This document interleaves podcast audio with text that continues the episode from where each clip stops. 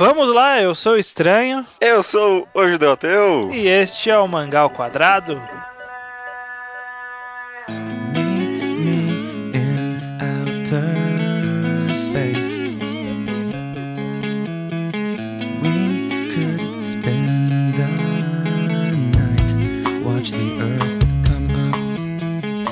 Judeu Ateu, estamos aqui reunidos para mais um Mangá ao Quadrado, seu podcast semanal sobre mangás. Ou Esse- Ou não, ou não. Eu, não, você me cortou aqui, eu ia falar mais empolgado. Estamos prontos! Mas agora tô É. quase deprimido aqui. É, não sei, mas enfim, desta vez vamos falar quase como uma sequência das nossas discussões sobre personagens, né? A gente já falou sobre protagonistas, já falamos sobre antagonistas e personagens secundários e os mediários que a gente criou. Quem não conhece Aham. esse termo, vai lá ouvir o de personagens secundários. E aí agora a gente vai sair da, da, da categorização dos personagens e vai entrar um pouco em algumas características específicas, né? E aí né, dessa vez a gente vai começar falando sobre um tema que foi sugerido há muito tempo e a gente conversou um pouco, achou que seria legal retomar, mas talvez a gente vai seguir um caminho diferente do que a pessoa esperava quando a gente quando nos recomendou, que Pode é ser. sobre carisma, né? O tema, o nome do podcast vai ser sobre vai ser carisma, mas é? vai, carisma chama o podcast.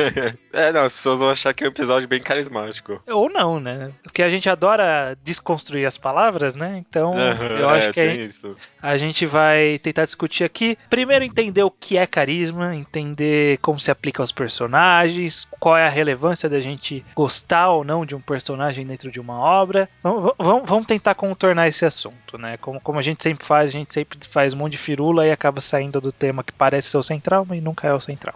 ok. Enfim, então, primeiramente, judeu, eu gostaria, eu imagino que você é uma pessoa preparada, uma pessoa decidida, trouxe para nós uma definição formal do que significa carisma. Eu nem pensei em ir atrás de uma definição exatamente do que é carisma, não. Eu pesquisei aqui rápido. Estão falando aqui no Yahoo Answers que é, é influenciar pessoas em ambiente onde estão de uma forma natural e agradável. Eu acho que É. é uma boa definição. É, a etimologia da palavra remete a várias coisas e uma delas é no, no que tange a teologia. Carisma é um atributo divino, alguma coisa relativa lá ao cristianismo, então. E acho que essa definição pra gente não é muito importante, né? Hum, hum, não, Acho, acho, que, que, a não. gente, a gente tá levando para um lado um pouco mais comum da utilização da palavra. E é até engraçado, porque eu pesquisei e é difícil achar uma definição, definição definitiva do que é carisma. do que é carisma, porque é uma coisa muito complicada. Então, então me diga, o que, que você acha que torna um personagem carismático? Ou será que eu tô avançando muito no tema? pouco, mas acho que é respondido com um, um complexo depende.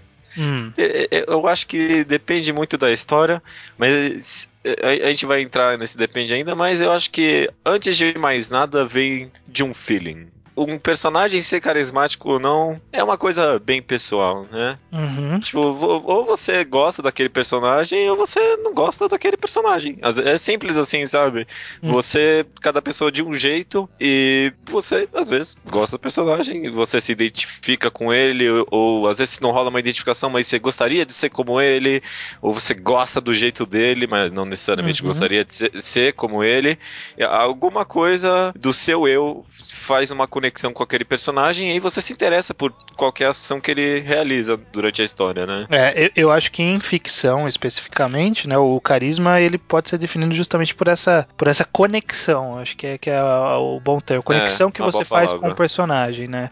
A forma como o personagem consegue criar essa conexão com você. É, mas, né, a gente fala em forma de feeling e tudo mais, mas eu, é, é, esse feeling ele não surge por acaso, né? É, Esse nenhum feeling vem do nada, né? Exatamente. Embora sejam sentimentos que sejam, entre aspas, irracionais, né, subconscientes, eles são causados por características conscientes, né? É, vo- você consegue, através de algumas, algumas formas de abordagem, talvez, é, despertar o carisma, despertar a atração de uma pessoa para aquele personagem, né? A forma como o autor trabalha aquele personagem faz você ser atraído por ele, né? Aham. concordo. Que, que tipo de, de abordagem você acha que é interessante pra tornar um personagem. Pra, pra tornar um personagem como carismático? Carismático, sim. Ó, eu acho que a primeira forma, que talvez seja a mais usada e é a mais simples de toda, é a forma visual, né? Tipo, tem Hum. os personagens que você bate o olho e já fala, meu, eu quero saber esse personagem, eu quero conhecer sobre ele. E muitos personagens, acho que muitas histórias funcionam visualmente do carisma até hoje em dia, né? É. Sei lá, Hitsugaya em Bleach. Meu, o pessoal bateu o olho e viu o personagem, ah, ele deve ser um personagem cool, tem um gelo legal aí, e aí acabou. O pessoal ficou um personagem carismático pra um monte de gente. Você acha que estiloso é igual a carismático? É, é um pouco. Um, é, um pouco. Não necessariamente, mas eu acho que é uma forma de abordagem de tornar o seu personagem carismático, eu acho. Hum. É, é a primeira camada, mais superficial possível. O seu personagem, ó, não- necessariamente estiloso, mas que dê essa sensação de puxar a pessoa. É, eu, eu acho que. Eu não tinha pensado nisso. Então eu vou, vou improvisar. Mas conforme você foi falando, eu fui pensando, puta, mas. Parece meio superficial demais, até parece que é uma definição tão rasa. Mas se for parar pra pensar, né, dificilmente um personagem com sem algum algum atrativo visual diferenciado, É. é, é difícil ele ser um personagem que te chama a atenção, né? Aqueles personagens muito comuns, é difícil você ser, ser atraído por ele. Por exemplo, Komatsu. O Komatsu é um personagem que é muito difícil você ser, ser conquistado por ele. Demorou É. muito pra ele conquistar. Justamente. O autor teve que puxar o carisma por todas as outras facetas pra conseguir te convencer que esse personagem é carismático, né? Uhum. Enquanto se ele tivesse apenas feito um visual maneiro que nem ele fez, Com sei lá, com, com o Brant.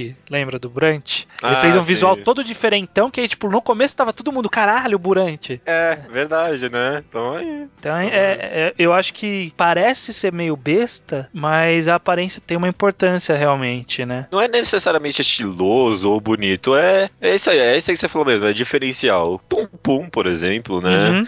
Talvez não ca- carismático não seja a melhor palavra pra definir o Pum Pum, mas uma das primeiras facetas que faz o se você tem interesse pelo personagem é o visual dele, com certeza. Uhum. Bacana, bacana. Além do visual, o que mais que você acha que é de interessante? Vamos ver, vamos, vamos ver o que você tem anotado aí. Ó, eu anotei aqui. eu- Eu acho que, além do visual, uma outra faceta que faz com que o personagem se torne muito carismático é a identificação. Hum. Eu, eu- talvez eu esteja pulando alguns aqui, mas não é todo personagem que é identificável, mas eu acho que quando você se consegue se colocar no lugar do personagem, ele se torna muito carismático. Hum. Quando. É, agora que eu tô falando isso, isso em voz alta, parece meio vago. Mas. Na verdade é, é bastante, mas, eu, mas é, é- eu, eu entendo o que você quer dizer. É que assim, né? Primeiro que o que a gente tá falando não são, tipo, checklists pra ser carismático, né? São, Aham, são- não, são não tem cara- receita. É, nunca é receita. São, são características que colaboram. E aí, eu pensando no que você está falando, o fenômeno de identificação vai além, vai muito além de você simplesmente se ver no personagem ou de você ou de você concordar com os ideais dele, né? Como por Aham. exemplo o Light. Você não, não necessariamente concorda com os ideais dele, mas, né? vo- Você se coloca na situação. Você entende a forma como ele pensa um pouco, você se coloca em algumas situações igual a ele se coloca. Então eu acho que, que a identificação vai além de simplesmente achar que o personagem é parecido com você.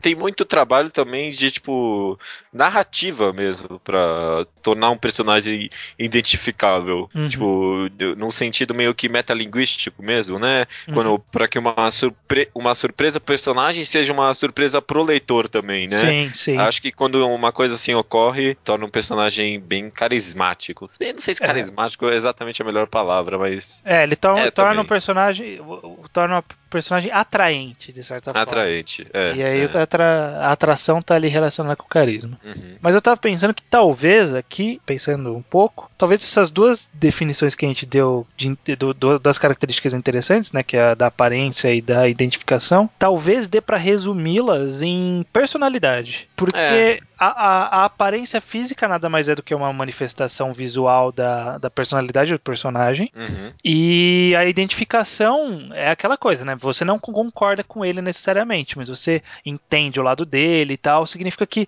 o personagem ele tem algum tipo de interação com o meio, ele tem uma personalidade ali. Então, É, eu eu, não pensei tanto nessa relação da identificação com a personalidade, mas é, é interessante. Talvez esteja mais ligado do que eu penso, né?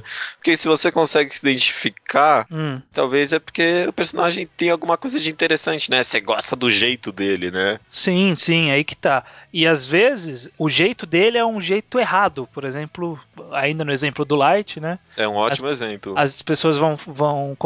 No começo, as pessoas podem até concordar que ele tinha uma- um caminho bom e tal, mas se na segunda metade do mangá todo mundo sabe que ele tava errado, que ele começou a fazer merda. É, na, não, da, da primeira metade é discutível, agora da segunda pra frente é só, só deu merda. Só deu só, merda. só- só fez merda. Aham. Então, a, a gente sabe que ele tem aquela personalidade dele, que às vezes nem é tão visual, né? Porque o Light mesmo não, não é um personagem tão visualmente interessante. Uhum. Mas ele tem essa personalidade que foi construída, esse, esse jeito dele ser, jeito de encarar o mundo, as situações onde ele foi colocado e como ele reagiu a isso. Tudo isso acho que ajuda a construir a personalidade dele. E por a gente conseguir perceber que ele possui uma personalidade, a gente acaba ficando mais interessado naquele personagem, né? Aham. Por- porque ele parece um- uma pessoa real, né? É. Quanto, conforme mais se desenvolve uma personalidade, mais real ela fica. Quanto mais real, mais interessado nela você fica. É, é, Ou não, né? Porque tem casos e casos. é, então, eu fiquei aqui pensando, poxa, Naruto é um personagem que perde muito carisma durante o mangá, eu acho. E acho que é Uhum. porque a personalidade dele foi ficando cada vez mais irreal, né? É, foi ficando muito uni- unilateral. É. Sabe? Tipo, acabou perdendo todos o- todas as características que o definiam pra se tornar uma pessoa, ah, eu quero salvar o meu amigo, e amizade, amizade, amizade, amizade, amizade, amizade, amizade, sabe? É, então, a maioria dos Battle Shonen acho que tem isso. Por exemplo, o Luffy, por exemplo, eu acho que é um personagem muito carismático pra mim, fora das batalhas. Tipo, Uhum. eu, eu gosto de- dessa personalidade meio intuitiva dele, né? De fazer tudo no- da forma mais radical, de ser Uhum. meio bobão, assim. Mas na luta ele fica com essa personalidade também muito amizade, amigos e acabou, sabe? Que é, É. meio irreal mesmo. Eu- ele brilha justamente nas partes do cotidiano, que são as partes que desenvolvem melhor a personalidade dele, né? Que é aquelas situações que quando ele faz alguma coisa, você fala assim, puta, isso é tão a cara do Luffy fazer isso. É, e aí você, tem você acha cena. legal, você acha legal. Então, É. eu acho que tem um pouco disso também, né? Mas só, só pra deixar claro, não é irreal, é, é- é diferente de má personalidade, né? Uma personalidade ruim. Acho que um, um exemplo muito bom é Pum Pum, viu? Porque é- o autor tenta criar um certo carisma com o personagem. Carisma não, um certo, um certo gosto pelo jeito do personagem em si, mas o tempo todo ele faz tanta cagada também, né? Uhum. Ele, ele não é uma boa pessoa também. Ele te irrita Ele- um pouco, né? Ele irrita, né?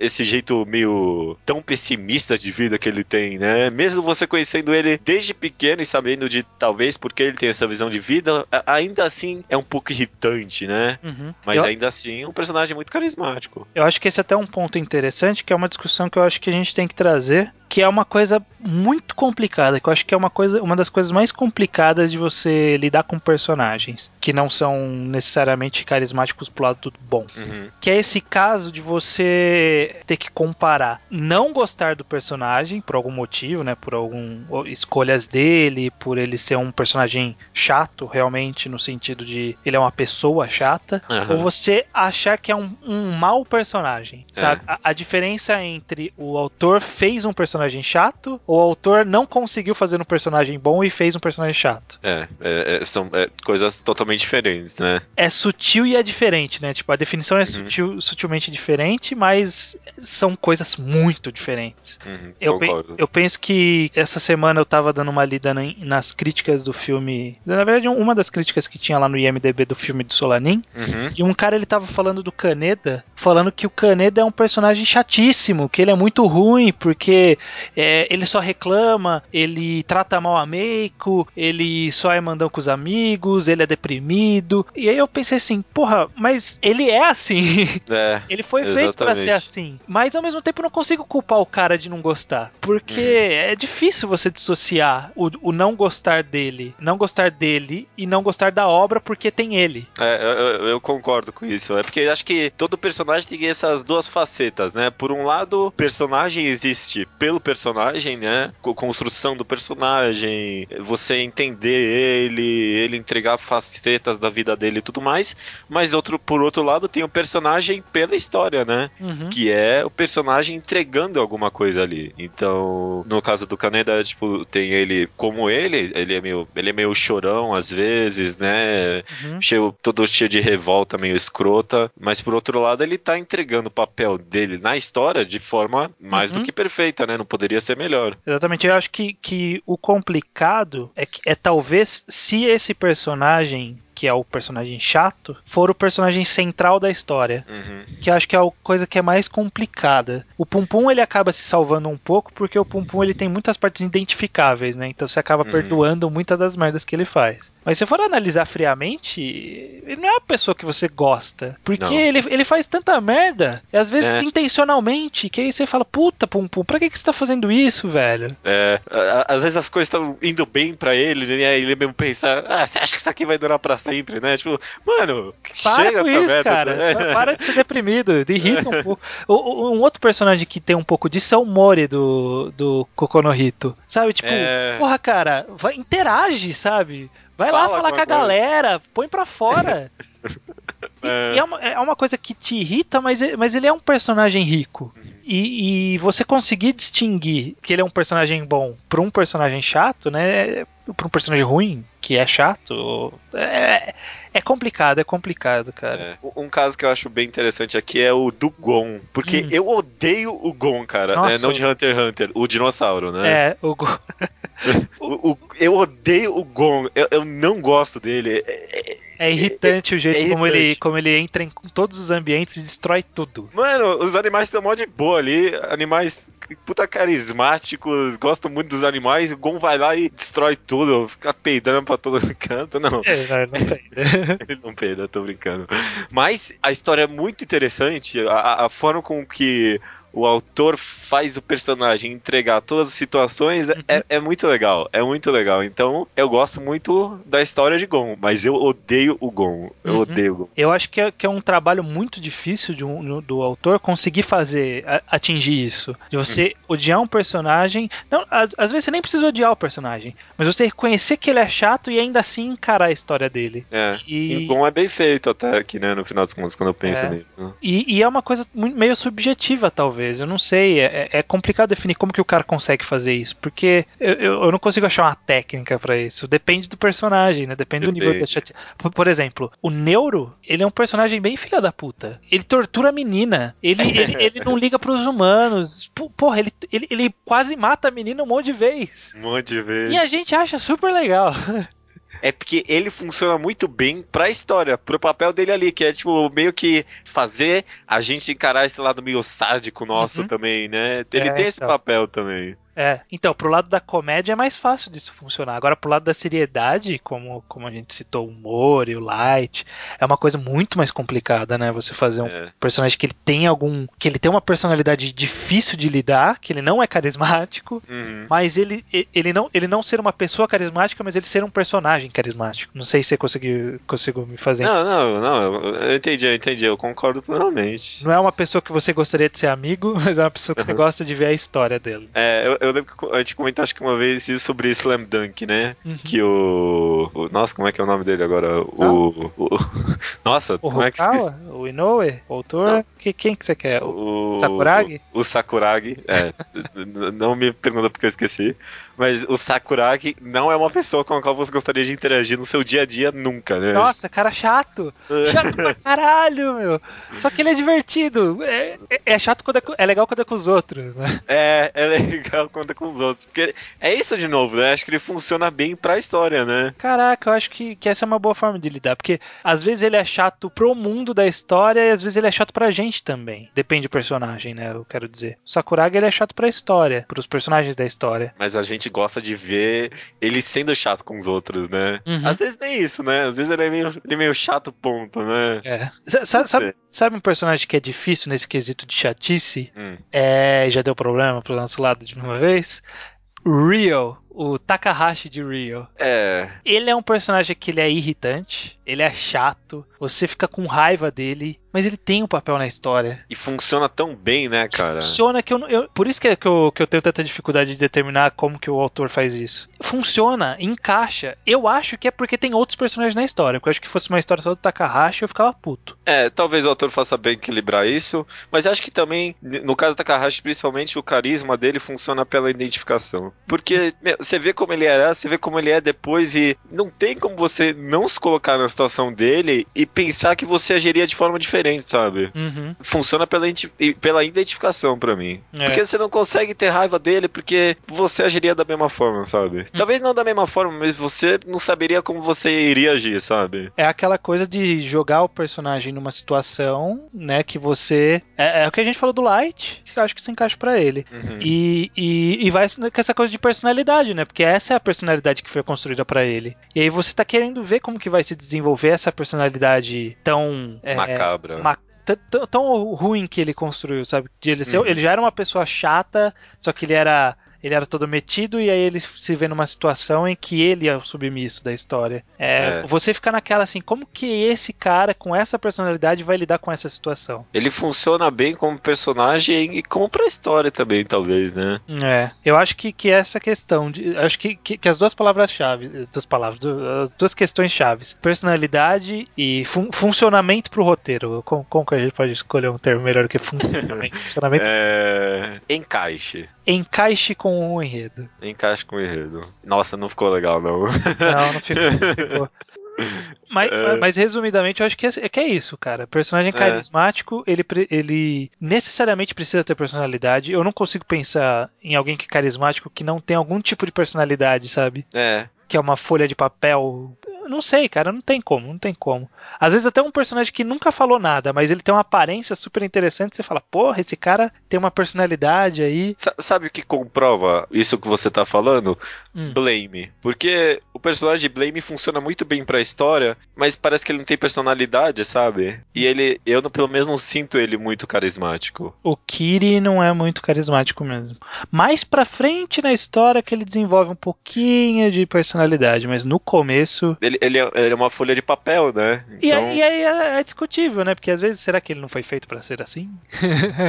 Não, mas então, ele funciona bem pra história, mas porque ele não tem. é, O personagem tem que ter personalidade. É, é, Acho que você tá, você tá certo em dizer isso. Porque ele funciona bem pra história, mas não adianta você não ter personalidade. E às vezes a personalidade pode ser robótica, pensando aqui, né? Porque eu penso no Geschke de Gest de Pluto. Ele é um robô. E ele tem personalidade. Ele não, É. ele não fica muito alegre, mas ele tem uma personalidade robótica e você, né? Você identifica essa personalidade. Então eu acho que realmente não ter, não ter uma, uma sentimentos coisa. aflorados não é desculpa pra não ter personalidade. Faz sentido. Aham. E ele tem que funcionar pra história. Não adianta ele ter uma personalidade super radical e tal, e isso aí não encaixar na história. Uhum. Que é, que é, por exemplo, eu acho que o exemplo de Fairy Tail. Que, ó, nossa, é cheio de personalidade, mas.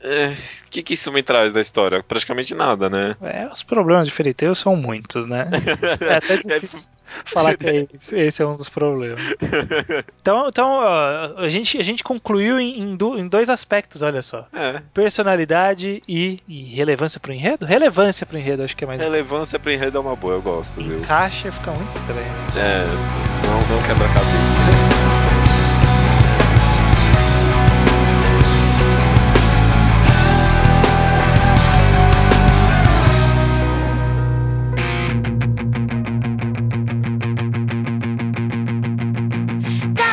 分そうだ僕たちの未来全体はもどかしくて素晴らしくてどうしようもない」 É, vamos lá então, leitura de e-mail judeu do programa 63? O que é Isso, o que é mangá, né? O título é feito de uma forma de pergunta, então acho que a gente tem que pronunciar sempre em pergunta. O que é mangá? O que é mangá? Muito bem. Calma. E qual é o e-mail? O e-mail do Mangá ao Quadrado é mangá ao quadrado arroba gmail.com. Para este e-mail, as pessoas podem enviar opiniões, recomendações, sugestões sobre o episódio. Podem enviar opiniões de episódios passados. A gente gosta de saber também, a gente comenta aqui no Slowpoke Report. É, nunca é tarde demais. Nunca, aqui sempre tem chance. Junto com comentários do que de recomendações que a gente falou e que vocês leram A gente também gosta bastante de saber isso. E também podem enviar recomendação em áudio, que a gente coloca sempre de 3 em 3, mas pode, também pode ser de 4 em 4 programas. Só, logo depois da minha recomendação, tem a sua recomendação ouvinte. Exatamente como vai ser o caso deste programa, inclusive. A gente tem que decidir quem que vai entrar. É, é. Mas nesse programa tem, mandem áudios, que aí daqui a três programas, na verdade vai ser quatro, porque o próximo programa vai ser uma recomendação de terceiros. É, olha, spoiler, spoiler. Semana que vem o que, que temos, Judeu? Mangá enquadrado, Stan. Pra quem não sabe, são comentários nossos sobre um mangá específico com spoilers, né? Porque já se comenta muito sobre mangás e o pessoal sempre tem medo de comentar spoilers, então de vez em quando a gente faz comentário de algum mangá com spoilers. Dessa vez a gente vai comentar qual mangá mesmo? Vão ser dois mangás. Na verdade, a gente não tem certeza. Talvez a gente fale só de um, mas provavelmente vai ser de dois mangás: o Jornada para o Fim do Mundo e o Filho de Deus. Aham. São dois mangás recomendados pela Lobo Paranoico por ela ter vencido o concurso cultural lá do Mangá ao Quadrado. Sim. e são dois mangás que são bem alternativos, mesmo, mesmo, mesmo, mas são um volume cada um. E a gente É. vai tentar extrair o que, que esses mangás têm a dizer, né? É, são os filmes iranianos dos mangás, né? Esses mangás aí. As- é- é, são os filmes marcianos dos mangás.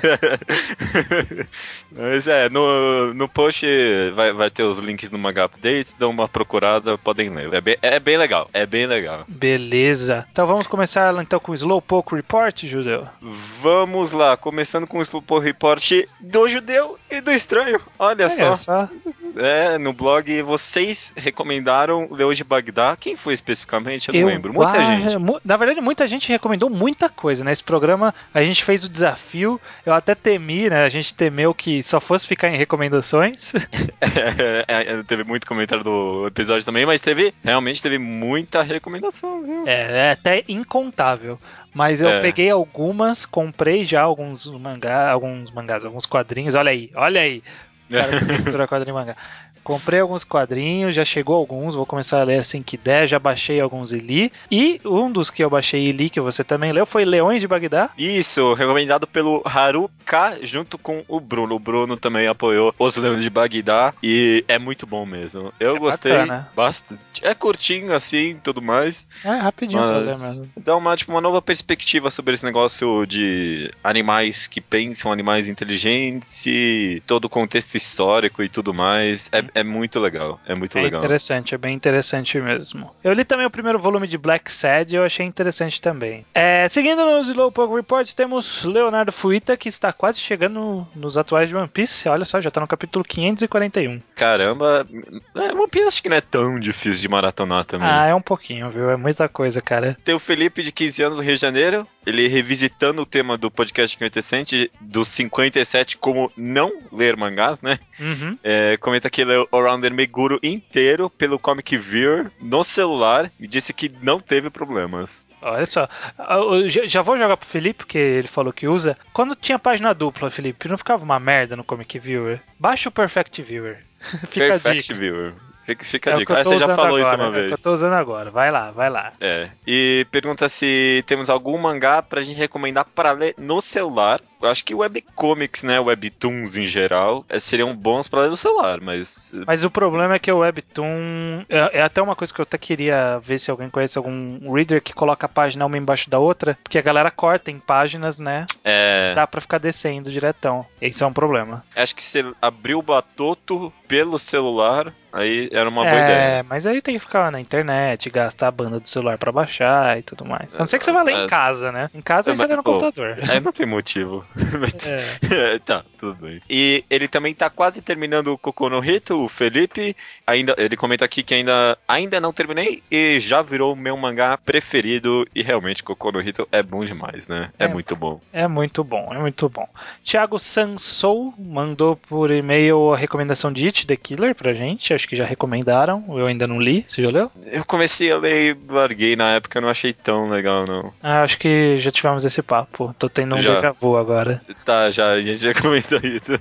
Também aproveitou o tema do podcast para recomendar um quadrinho nacional que é dele próprio. Ele, ele não falou no e-mail, mas ele achou que, achou que eu ia passar despercebido, Thiago. É, É, mas tudo bem, chamado Criador Definitivo. Aí Eu eu comecei, eu dei uma olhadinha nesse quadrinho dele, eu, parece bem legal, viu? É, é interessantezinho. É isso que eu, eu não sou de elogiar muito quadrinho nacional só porque é nacional, só porque tá na internet, mas esse O Criador Definitivo parece ser bem interessante, sim. Uhum, então tá aí, vamos deixar o link no post pra vocês darem uma olhada. Beleza, e por último, no Slowpoke Report tem o Taka, que leu o meu Kyo no Asuka Show e concorda com o meu ponto de vista. É sim uma desconstrução do fanservice, pois ele tem um sentido, assim. Eu respondi ele ali, realmente. Eu, eu gostei muito mesmo desse Kyo no Azuka Show. Me arrependo um pouco agora de não ter as bolas, de ter. De ter recomendado direto ele. é, Ter feito uma firula, feito recomendação É. dupla.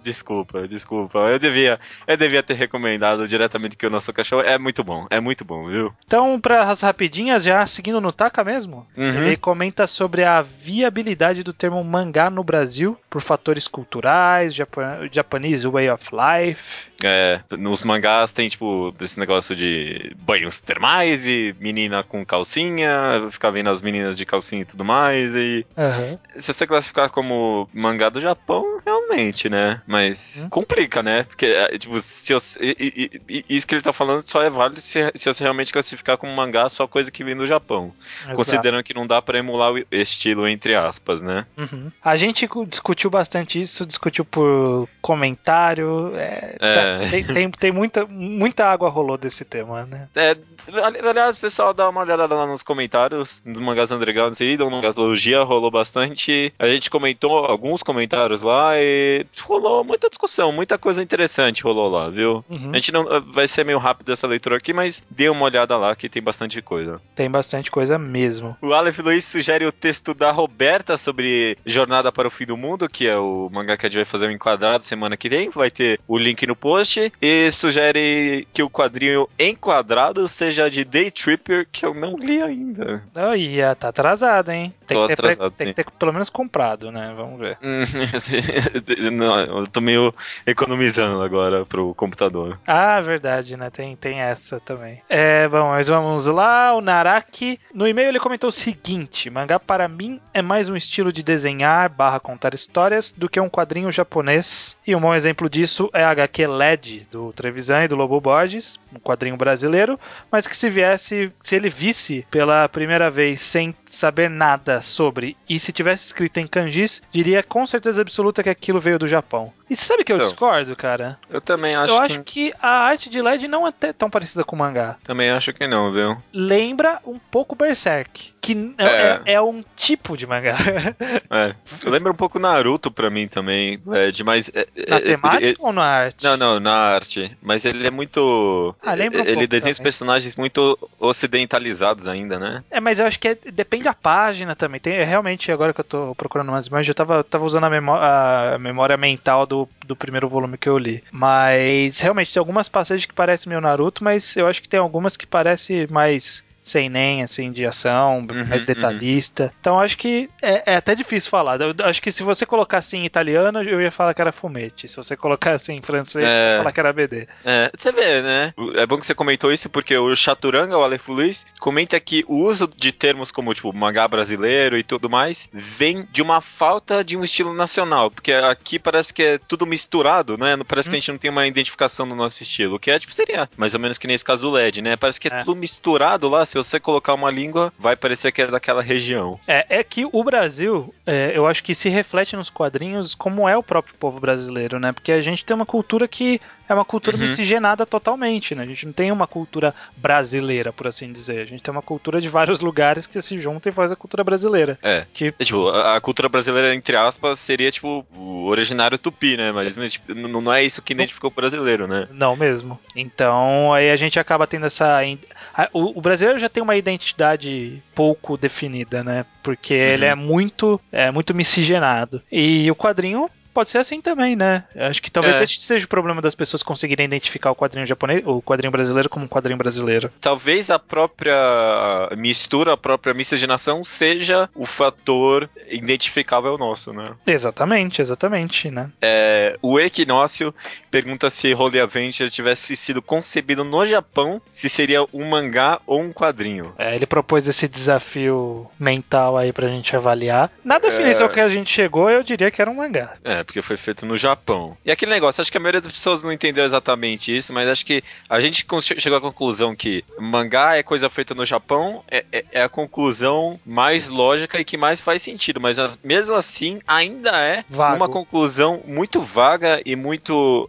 Alguém usou uma palavra boa pra isso, muito. Não foi isso, mas muito inútil, sabe? Não tem, Uhum. não tem muita utilidade. É a melhor, mas é muito ruim ainda. Então, tá, tudo bem. Holy Adventure, se tivesse concebido no Japão, seria um mangá, realmente, mas ainda não diz muito sobre a obra, né? É, assim como, assim como hoje em dia não diz muito sobre a obra, falou que é mangá, Uhum. né? É, é, exatamente. Acho que, acho que a gente chegou a essa conclusão mesmo. É, é que É, a, gente eu- não foi, a gente não foi muito. A gente não pôs ênfase, né? A gente É, não foi muito incisivo nisso. Né? incisivo. Então acho que talvez algumas pessoas não tenham pego. Mangá no Japão é a melhor conclusão, mas é uma conclusão muito ruim ainda, sabe? Uhum. Ainda A- assim, o- Até que por definição já, já é mais complicado, né? Porque, tipo, quadrinho no Japão, mas tem que ser feito por japonês ou pode ser qualquer um? Se for um brasileiro que está no Japão, é mangá? É. Se for um, um japonês que está no Brasil, é mangá? Se é feito por um japonês no Brasil na língua japonesa, é mangá? Sabe? Tipo, ainda assim ele tem brecha para várias e várias exceções. É, é, várias mesmo, né? É, Eu acho que isso justamente é o que acaba dificultando a classificação. A excessividade de. Exceções. É. Não, é, de exceções. A excessividade de exceções, é isso que dificulta a classificação. O, o Will Cave aqui, é, rolou muita discussão aqui com ele, ele tava também meio confuso sobre a classificação do termo. Ele comentou só em cima, mas ele trouxe uma comparação que ele mesmo não gostou de ter comparado depois, mas eu achei interessante, que é uma comparação com a classificação de músicas, tipo, o que é rock, né? É. E foi algo que me fez pensar aqui, só vou lançar isso. É, é, eu, eu, eu falei lá nos comentários, se for ver, eu até comentei um pouco, tentei fazer uma- umas analogias Uhum. e tal, mas eu também não gostei muito dessa, dessa comparação, porque eu acho que funciona bem diferente uma coisa da outra, é mais complicado do que isso. Mas vou falar, uma coisa que é, essa comparação dele me fez pensar aqui é que a, a música, o rock existe, ele faz sentido porque existem muitas subcategorias do rock. Tipo, você não classifica hoje em dia nada só como rock. Você classifica como hard rock, psychedelic rock, progressive rock. E isso também faz um pouco sentido nos mangás, porque mangás como mangás não faz sentido, mas eu acabei que pensando que as classificações dentro dos mangás fazem um pouco sentido, que nem se você me falar o que é Battle Shonen, eu vou saber e acabou. Eu sei, eu sei o que é Battle Shonen. Battle Sim. Shonen é fácil de classificar. Então, Mas tá- é que nem falar que é um, o que é um filme de ação, o que é um filme de romance, o que é uma comédia romântica, o que é uma animação. Assim, isso te diz alguma coisa. O que não te diz alguma coisa é falar que é um filme iraniano. é. Na verdade, diz um É. pouco. Mas se fosse falar, é, Não, um, filme, é um não. filme. É, filme nacional. O que, filme que é um filme nacional. nacional? É, qualquer coisa, nada. qualquer coisa é filme nacional. É, iraniano não tanto, porque é muita pouca coisa que é produzida, eu acho, no Eu Irã. Acho que não, hein? Acho que é um dos, dos maiores mercados. Mas tudo bem, enfim. Lemos comenta que associamos mangá a esse, a esse estilo, olhos grandes, cabelos espetados, assim como associamos achocolatado a Nescau. É errado? Talvez, porém continuaremos a usar. É, a questão é que mangá é usado por comodidade. É, Só é. isso. Só isso que, Só a gente, isso. que a gente usa até hoje. Pra terminar as entre aspas rapidinhas aqui, o Zé comenta que o problema do termo mangá é que ele pode restringir o indivíduo a consumir somente aquele entre aspas estilo. É, acho que foi o que a gente comentou um pouco e eu concordo. Uhum. Uhum. Ainda assim, ele acha que alguns fatores culturais definiram os mangás, tipo, é mais comum usar a transição do tipo aspecto para aspecto. É Não uma, é uma, isso é uma descrição lá do livro do Steve McCloud. É, ele comentou isso mesmo. Não sei. É, também varia. Hoje, antigamente era mais comum, era, era aquela coisa. O Steve McCloud ele usou como exemplo. Primeiro que o livro foi feito lá em, nos anos 90, e naquela Uhum. época o que ele se conhecia era a Tezuka. Tezuka era, era isso. Tezuka, o Shutari Shinomori, eles eram isso. Agora, sei lá, qualquer um, qualquer outro hoje em dia, o que, que é Naruto, sabe? O que, que é Uhum. One Piece? É, é isso mesmo? Acho que não é. Não é mais. E, e- e sabe outra coisa que mudou desde lá pra cá? Hum. Vai parecer um pouco tese TCC isso aqui, mas o mundo tá muito mais globalizado hoje em dia, sabe? Uhum. Mu- Muita gente falou que seria impossível emular o estilo japonês só lendo muito mangá, mas eu acho que eu discordo disso. Eu acho que ho- hoje em dia é, é muito fácil você conhecer muitas coisas de muitos lugares diferentes e, e- roubar de lá e fazer parecer ou fazer igual. Eu, eu- Uhum. eu acho que a globalização dificultou a, a classificação por regionalização. Com certeza, com certeza. É, indo já para os comentários e e-mails mais longos. Primeiro, o Renato Romano Augusto nos mandou um e-mail, e-mail bastante comprido. Vamos tirar aqui um enxerto. Que ele falou que acho que vocês pecaram na timidez, na falta de firmeza ao definir o que o podcast propôs. Você, estranho, está certo. Mangá, mangá é quadrinhos feitos no Japão e ponto. Pode afirmar com convicção isso. É, eu posso afirmar com isso com convicção, mas e o, e o japonês que está no Brasil? E o brasileiro que está no Japão? É. E, o- e o japonês que está no Japão fazendo mangá em inglês? Acho que, acho que faz um pouco parte do, do, do mangá quadrado a gente nem sempre ter, ser, ser tão incisivo assim nas definições, né? Exato, porque nem sempre preto no branco. Aham. E ele diz aqui uma coisa que é até interessante pensar, que ele ó, eu discordo do estranho sobre a segregação do termo mangá aqui ser por preconceito dos brasileiros. Foi o contrário, os que gostavam de quadrinhos japoneses é que faziam questões de segregar, com aquele papo de não, não é quadrinhos, é mangá. Aham. Então essa definição foi inserida pelos fãs do nicho e não a sociedade que segregou os quadrinhos japoneses como algo diferente de um Turma da Mônica, por exemplo. É, eu acho que teve os dois, tá? Sinto É. que, que, que veio dos dois lados isso. É, Eu acho que talvez primeiramente veio do nicho, mas o pessoal meio que adotou isso fácil também, né? De ver o mangá, ah, isso aqui é mangá, né? Tipo, é coisa pra criança, É, eu não sei. Estamos teorizando aqui, né? Ninguém, ninguém nunca fez um estudo de origem do, Do da termo, utilização dos termos, né? né? Então, Aham, aham. É, terminando aqui já essa sessão de e-mails, a gente recebeu um e-mail bem comprido do Daniel Dias, o Raf. É, ele diz aqui: Oi, judeu. Olá, estranho. Olá, Oi. é, é, por que esse. não sei. É, Primeiro, parabéns pelo podcast. Eu sou desenhista. Enquanto estou fazendo algum trabalho, eu gosto de ficar ouvindo podcasts. O trabalho flui melhor. Muito obrigado. Que bom que a gente ajuda você. Eu tenho uma webcomic com desenhos no estilo mangá. Se vocês quiserem dar uma olhada, se chama Raf e o site é esse: rafproject.com. Tá lá no post. É, Eu já ter- conhecia, eu já conhecia, tá? O, o trabalho do cara. Eu já, Ah, tinha, é, não- já, tinha, já tinha me deparado internet afora. É, não, não conhecia não. E por ter uma webcomic nesse estilo, é que eu já li ouvi coisas como: Ah, mas isso aqui não é mangá. Mangá é só o que é feito no Japão por japonês. O que você faz é um gibi, e como é brasileiro, não dá pra chamar de doujinshi, um zine. Ou é, o desenho parece mangá, só que é colorido e mangá não pode ser colorido. Ou é, eu acho que você tá desenhando o que você tá desenhando é mangá. É comics americana, mas sem, mas sem super-herói. Então, eu não me importo com o rótulo. Para mim, no contexto geral, história em quadrinhos, comics, banda desenhada, mangá, são nomes diferentes da mesma coisa. Tanto que no meu trabalho é, de divulgação, eu já me peguei falando desse trabalho como é um mangá, às vezes eu digo é uma comic, e outras vezes eu digo é uma webcomic. Uhum. Interessante. Mas tem gente que perde o interesse na hora é, se eu dizer que é uma HQ e não um mangá. É como vocês disseram, é uma coisa muito difícil de definir. O público cons- consumidor, então, sabe menos ainda. Tanto que é, já me perguntaram onde eu leio esse anime. Nossa. Ok. É, tem gente que não consegue de jeito algum aceitar que seja desenhada no estilo mangá e tenha cores. Se tem cores, automaticamente comics. Por isso, tento agradar todos, missão impossível, e disponibilizei no meu site uma versão em preto e branco, que na verdade é uma grayscale da versão colorida, e depois disso os descendentes me disseram: Ah, agora sim parece um mangá. Complicado, né? É. tipo, o, o cara fez a mesma coisa, só tipo. Tirou a colocou- cor. Ah, agora Só- é mangá. Pronto. Agora é mangá. Ah, não, agora tá bem. Ele continua aqui. Eu curso japonês e no semestre passado nossa professora trouxe alguns alunos do Japão que estavam fazendo intercâmbio para conversar com a gente. Minha professora, em determinado momento, falou para eles que eu desenhava e mostrou uma versão impressa colorida que eu tinha, a única que ele tem. É, no mesmo instante, os japoneses disseram em japonês: Oh, mangá, ele é mangaka. Ou seja, para eles é, como foi citado por vocês, qualquer quadrinho é mangá e qualquer desenhista de quadrinhos é mangaka. Olha aí, cara. Se, se os É. japoneses disseram, quem somos nós, né? É, não sou, é, não sou ninguém. Japonês aí, é, a raça superior, não tem o que fazer, então se eles disseram, tá falado, né? Mas é isso mesmo, cara. É... A gente segrega um mangá mais do que eles segregam um mangá. Uhum, uhum. Se, se fosse algo tão exótico pra eles, né? Eles, Aham.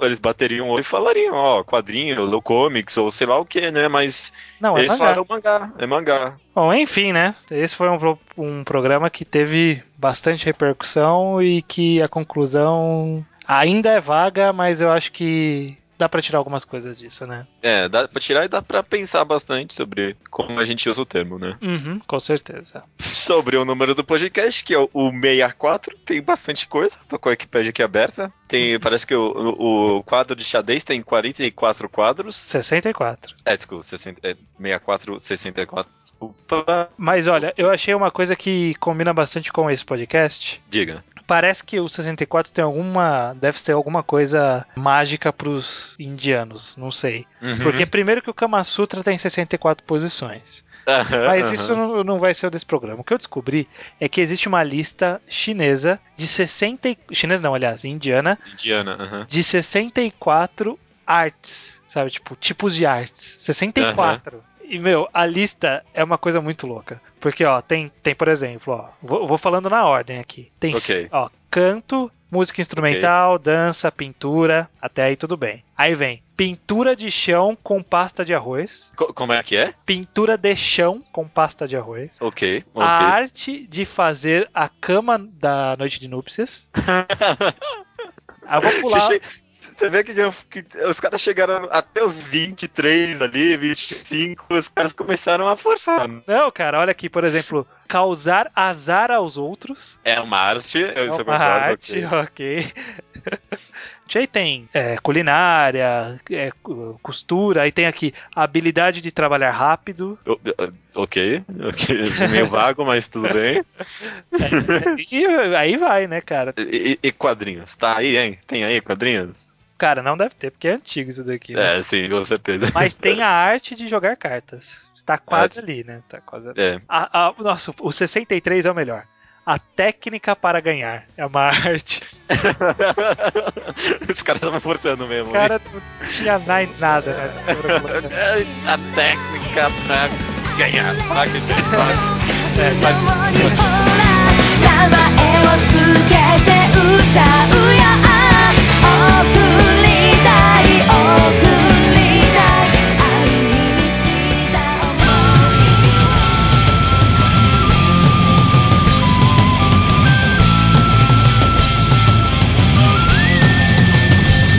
Recomendação do ouvinte, Judeu Ateu. Recomendação do ouvinte. Não vamos comentar nada, vamos deixar subir logo? Vai lá, manda bala. Olá, eu sou o Rafael Valente e a recomendação da semana fica por minha parte. E o mangá que eu recomendo é Shigurui. No Japão, em 1629, na era do Tokugawa Tadanaga, durante um período em que o país gozava de paz, resolve realizar um torneio entre os melhores espadachins da época.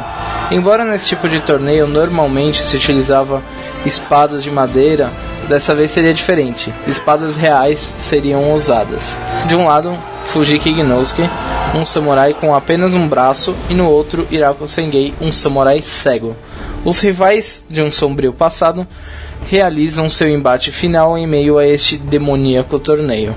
Apenas um vencedor, somente a morte do outro o definiria como tal.